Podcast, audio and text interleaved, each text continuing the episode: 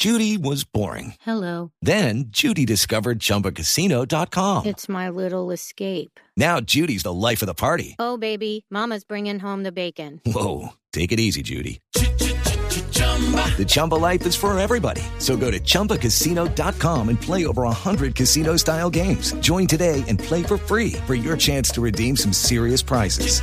chumba ChumbaCasino.com. Purchase necessary. Void where prohibited by law. 18 plus terms and conditions apply. See website for details. El siguiente podcast tiene contenido exclusivamente diseñado para tu interés. Blue Radio, la nueva alternativa. Hola, soy Alejandro Pino Calat de Blog Deportivo. Me encuentran en Twitter como arroba Pino Calat, al final con D. Vamos a analizar lo que nos dejó esta quinta fecha del fútbol profesional colombiano, porque en la Liga Águila está mandando Atlético Nacional, el equipo que en un comienzo no convencía a muchos, que parecía que no tenía el impulso suficiente, arrancó esta jornada, una jornada larga además, el miércoles con una muy buena victoria sobre el Deportivo Pasto. Claro, hay que señalar, Pasto es una presentación muy pobre, tiene muy poco este equipo que dirige el Teacher Berrío, a pesar de haber conseguido una victoria la fecha anterior. Lo cierto es que el Pasto no fue rival para un Nacional que tuvo a Magnelli Torres encendido y que tiene a Jefferson Duque ya como goleador del campeonato. Ojo con esa llave, porque Magnelli es capaz de sacar goleador a cualquiera. Y aquí no estamos hablando de un cualquiera, estamos hablando de un delantero sensacional como Duque. Y un delantero sensacional también es Wilson Morelo. ¿Qué falta le hizo Morelo y Omar Pérez a Santa Fe.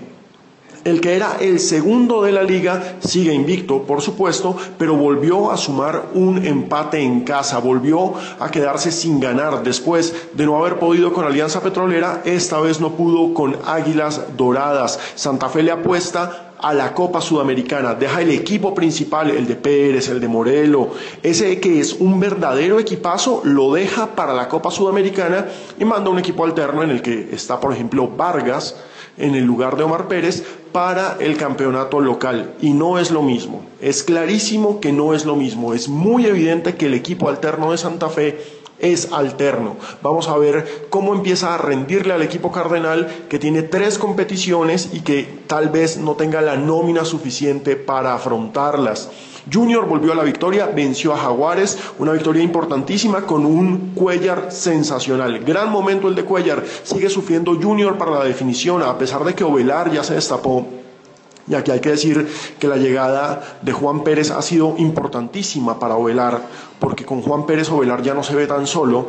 Si bien Ovelar ya se destapó, a Junior le sigue costando definir, sigue teniendo problemas de definición. El que no tiene problemas de definición de momento es el equipo de Patriotas. Logró una victoria tremenda el equipo de Tunja, 3-1 en casa de un Once Caldas que da grima.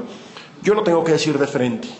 La llegada de Torrente de momento solamente deja dudas y deudas en este Once Caldas.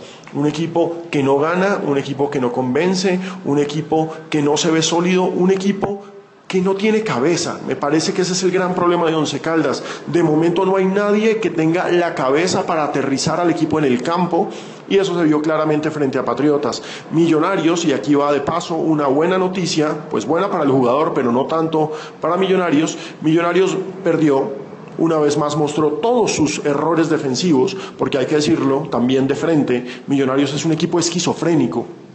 Cuando ataca con Mayer Candelo es uno, es el Dr. Jekyll, pero cuando se defiende es un desastre es Mr. Hyde, ese monstruo oculto que aterroriza a los niños en las historias.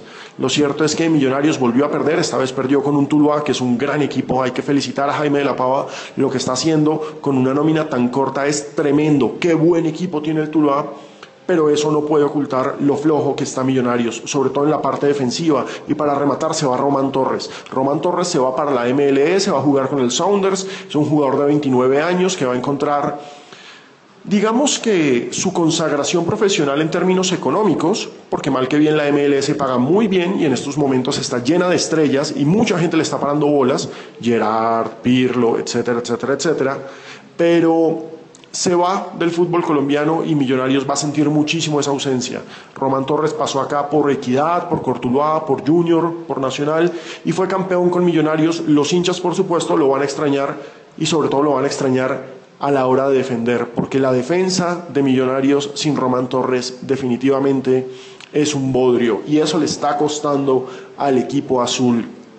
Para cerrar, destaquemos también lo de Alianza Petrolera. Gran equipo, muy buen equipo tiene Upegui. Venció 3-2 al campeón deportivo Cali en un partido muy movido, muy emotivo. Cali sigue teniendo una cantera maravillosa. Es absolutamente una fuente suprema de jugadores talentosos, de jugadores llamativos.